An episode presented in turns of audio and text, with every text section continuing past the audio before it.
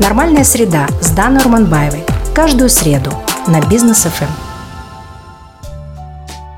Здравствуйте, это «Нормальная среда». Находясь в насыщенной поездке по городам США, я наблюдаю очень важные для самой себя и для своих соотечественников явления, которые достойны нашего с вами общего внимания в периоде. Да, градус социального настроения в Казахстане сегодня не самый лучший. Мы солидарно переживаем за украинцев, сочувствуем нормальным россиянам, сильно тревожимся о своем будущем, пытаясь предотвратить крахи, пытаемся учесть чужие ошибки, чужой опыт. Не имея специальных знаний в области экономики, геополитики, все же хоть как-то высказываемся.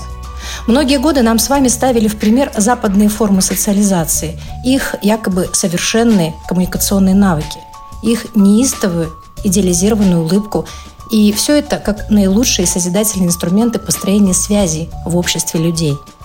Но много лет тому назад, уже бывая не один раз в Соединенных Штатах, я заметила и подметила, что эти улыбки скрывают за собой накопленные вопросы, возмущения, несогласия и очень высокое раздражение.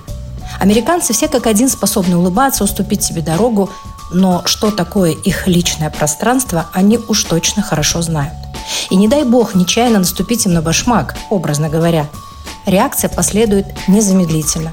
Вне зависимости от твоего извинения или осознанного раскаяния, ты непременно услышишь тираду. Вежливой, да, но в крайне прикрытой нервной интонации. Так научили американцев жить и выживать, и называют это свободой, главным якорем и отличительным признаком нации. Суждение мое не о том, что это плохо или неприятно, а о том, что мультикультурное сообщество всегда будет проявлять подобный признак.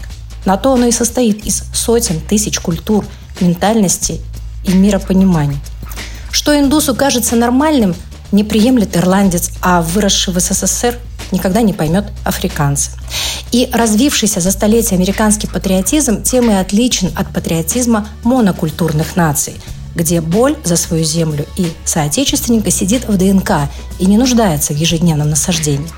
Американский патриотизм, он в гимне, флаге, в харизме президентов, в понимании крутой конституции и ее неприкосновенности, в утрированной демократии с яркими признаками равенства, в свободе говорить все, что вздумается.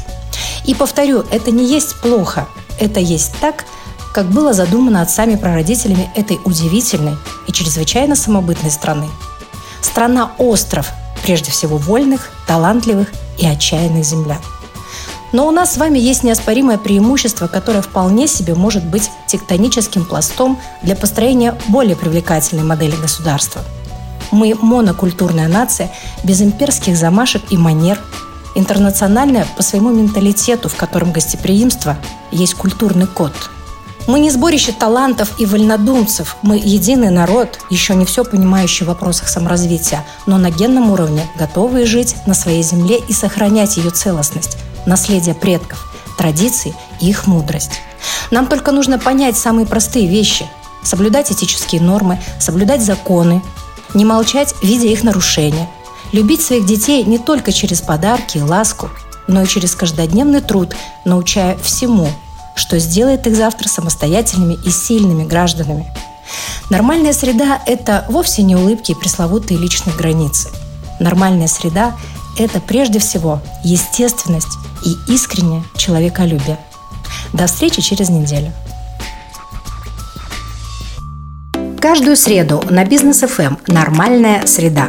Другая точка зрения о людях, событиях и явлениях – Давайте вместе формировать нормальную среду через понимание. Давайте жить своим умом. Ваша Дана Орманбаева.